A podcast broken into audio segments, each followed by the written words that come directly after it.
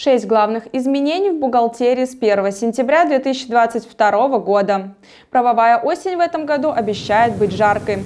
В нашем сегодняшнем видеообзоре мы расскажем вам о шести главных изменениях для бухгалтера и кадровика, которые вступают в силу непосредственно с 1 сентября этого года. Оставайтесь с нами до самого конца, чтобы не упустить самого главного. И, конечно же, мы ждем от вас лайки, подписку на наш канал и вопросы нашим специалистам, которые вы можете оставлять прямо в комментариях под этим видео. Поехали! Персональные данные. Согласно поправкам законодательства о персональных данных, внесенных законом за номером 266 ФЗ от 14 июля этого года, работникам бухгалтерии и кадровикам теперь в своей работе придется учитывать следующие важные моменты. Меняются формулировки в согласии на обработку персональных данных. Вводится обязанность уведомлять Роскомнадзор о начале обработки персональных данных. Вводится обязанность работать с государственной системой обнаружения кибератак. В связи с введением новых процедур в сфере защиты персональных данных придется разработать новое положение о защите персональных данных или внести соответствующие корректировки в уже существующий локальный нормативный акт. Сократятся сроки для ответов на запросы работников и представителей Роскомнадзора, связанных с обработкой персональных данных.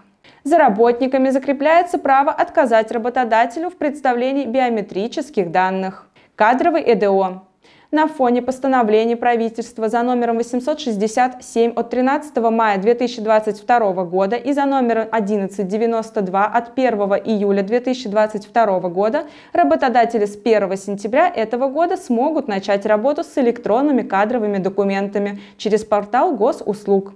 Работодателям будет доступна возможность размещать любые кадровые документы прямо на госуслугах, а работники и соискатели смогут ознакомиться с этими документами в своих личных кабинетах, а также подписать их при помощи цифровой подписи или со своей стороны направить в адрес работодателя какие-либо документы – заявления, уведомления, сообщения. Трудоустройство инвалидов – Государство обязывает работодателей содействовать в трудоустройстве инвалидов путем приема их на работу и квотированием рабочих мест для этой категории граждан. Согласно федеральному законодательству, квоты являются обязательными для предпринимателей, численность работников которых составляет более 100 человек. При этом в регионах такая обязанность может быть установлена для предприятий, в штате которых числится более 35 работников. Согласно постановлению правительства за номером 366 от 14 марта этого года с 1 сентября работодатель может исполнить свою обязанность по квотированию рабочих мест для инвалидов одним из двух способов. Путем трудоустройства инвалида по трудовому договору на своем предприятии, путем заключения соответствующего соглашения со сторонней организацией о трудоустройстве инвалида по трудовому договору в ее штат. Напомним, что обязанность будет считаться исполненной только по факту заключения с инвалидом трудового договора.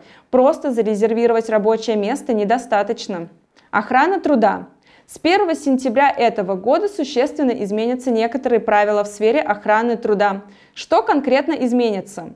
Первое. Правила обучения работника в области охраны труда. Согласно постановлению правительства за номером 2464 от 24 декабря 2021 года и приказом Минтруда за номером 769Н, а также рядом других документов вводится возможность дистанционного обучения. Появляется новый вид обучения – применение средств индивидуальной защиты.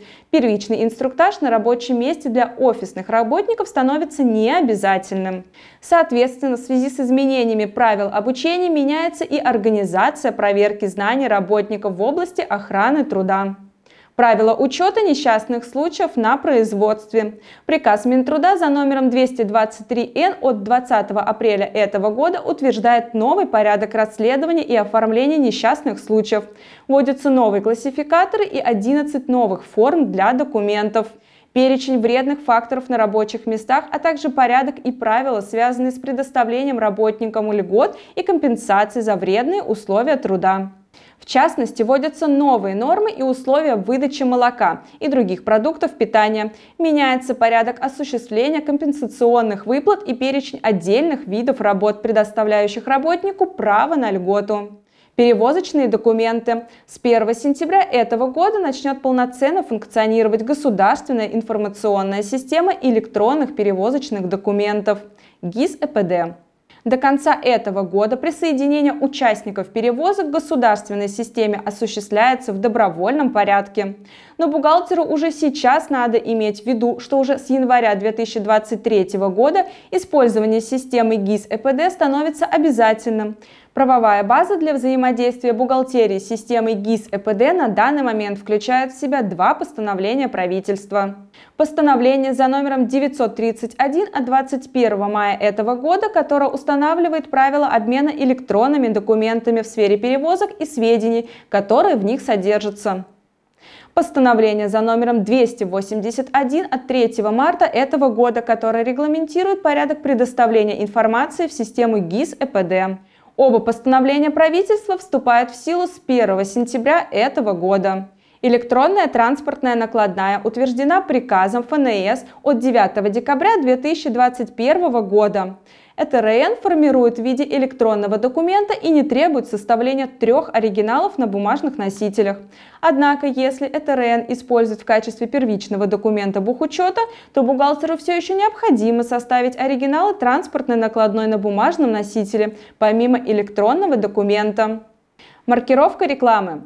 Не забываем, что с 1 сентября этого года вступают в силу изменения в законы о рекламе, предусмотренные июльским законом этого года за номером 326 ФЗ. Согласно нововведениям, сведения о любой рекламе в интернете, кроме социальной, теперь подлежат строгому учету и внесению в специальный реестр Роскомнадзора.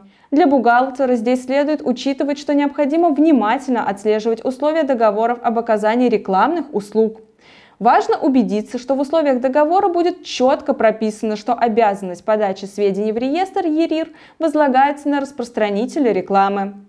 На сегодня это все. Не забудьте подписаться на наш канал, чтобы всегда быть в курсе самых последних новостей законодательства в сфере бухгалтерии и кадрового дела. Доброго здоровья вам и вашим близким. До новых встреч!